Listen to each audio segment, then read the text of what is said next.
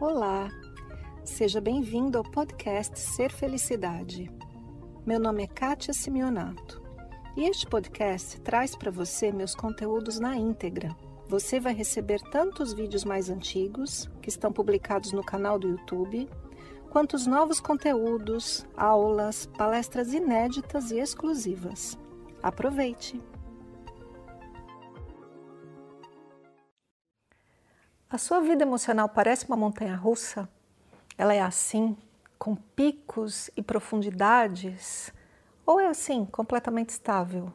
Ou mais, dito normal, com morros e vales? Como que é para você? E você curte do jeito que é? Pois é, o pessoal costuma reclamar muito, né, da própria vida emocional. E eu mesma me lembro, assim, numa época, mais na juventude, assim, que a minha vida emocional também era assim, com altos e baixos. Eu acredito que todo mundo passe um pouco por essa fase, mas às vezes a fase perdura.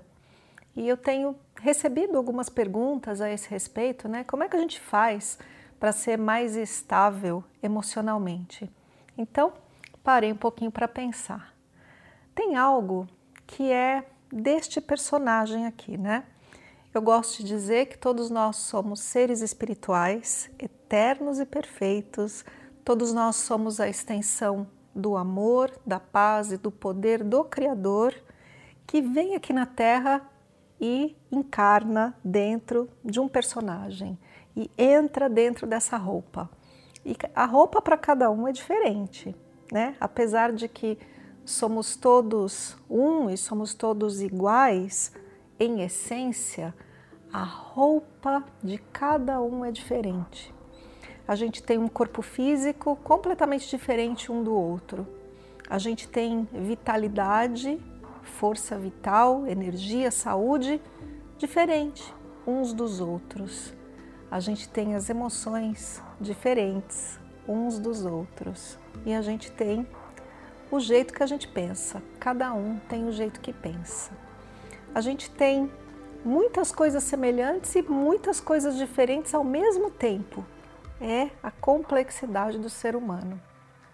Eu gosto de dizer que nós, enquanto unidade, enquanto ser, enquanto esse ser espiritual eterno e perfeito, a gente precisa de alguma forma se apaixonar pelo personagem que a gente vive. Como Deus, acredito, que ama cada um de nós pelas suas qualidades. Mas como assim se apaixonar quando este personagem tem emoções tão instáveis? É, a instabilidade emocional pode ser, às vezes, característica do seu personagem, simples assim. Algumas pessoas vivem emoções intensas. Eu me lembro uma situação quando eu estava na faculdade e eu tinha uma amiga na faculdade chamada Rosana. E infelizmente perdi o contato com a Rosana, uma maravilhosa artista, um pouco mais velha que eu. E estávamos nós duas em algum evento da faculdade, acho que a gente foi provavelmente ver alguma exposição artística, porque a gente estudava arte juntas, e nós estávamos as duas em um estacionamento, em pé, conversando, quando vinha um ônibus na nossa direção. E a minha amiga Rosana tinha esse corpo emocional, tinha essas emoções desse jeito. E ela levantou os braços para cima e gritou e falou o ônibus e algo assim e deu alguns saltos em alguma direção. Enquanto eu fiquei ali parada no mesmo lugar que eu estava, olhei o ônibus chegando, rapidamente calculei a rota do ônibus, não abri a boca, dei alguns passos naquela direção e o ônibus passou. Assim. É, é nesse nível de diferença de personagens que eu quero falar com você. A gente adquire essa roupagem ao longo da nossa vida, ela vai se formando até a idade adulta. E, e ao passarmos pela adolescência, início da juventude, essa parte emocional é que se forma. Em alguns de nós, ela se forma assim, abundante e expansiva, e em outros, ela se forma de forma mais contraída. Algumas pessoas experimentam as montanhas russas emocionais mais fortemente. Outras pessoas têm simplesmente uma dificuldade de sair daquele patamar que parece quase que não sentem. São simplesmente características do personagem de cada um. E da mesma forma que a gente se apaixona por um personagem em um livro, em um filme, a gente pode se apaixonar por essas características em nós e achar graça delas, porque esse personagem não é quem você é. Este personagem, mais dia menos dia, deixa este planeta, deixa tudo e vai embora. E aquilo que perece, aquilo que desaparece, não é o eterno e você é o eterno, assim como eu. Portanto, a gente pode se apaixonar até pelos altos e baixos, e a gente pode se apaixonar até pela placidez dos sentimentos. As duas coisas. Isso significa amar as suas características, aceitá-las, achar interessante, achar graça. É interessante a gente desenvolver essa paixão pelas características de si mesmo.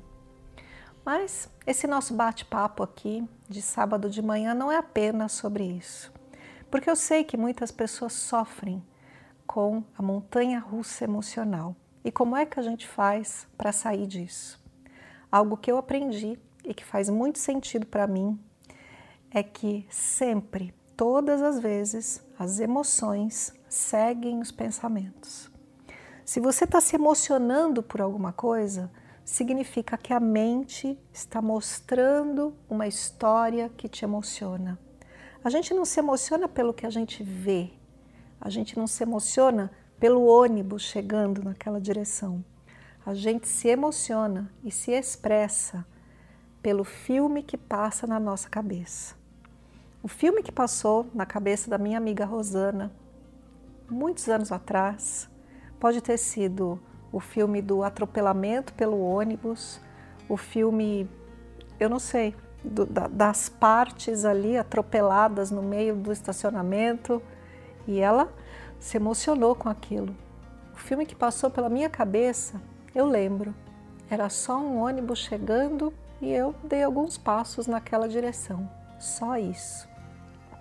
Assim, não é o fato do ônibus, não é o fato do acontecimento que nos emociona e nos carrega pela montanha russa. O que nos carrega pela montanha russa é aqui, o cabeção.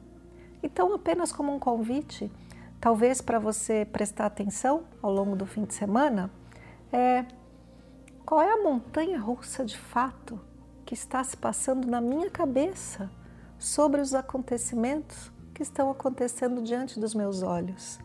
Como eu estou interpretando esse ônibus chegando na minha direção?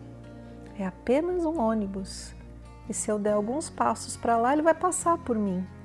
Eu não preciso gritar, eu não preciso abanar os braços e entrar em desespero.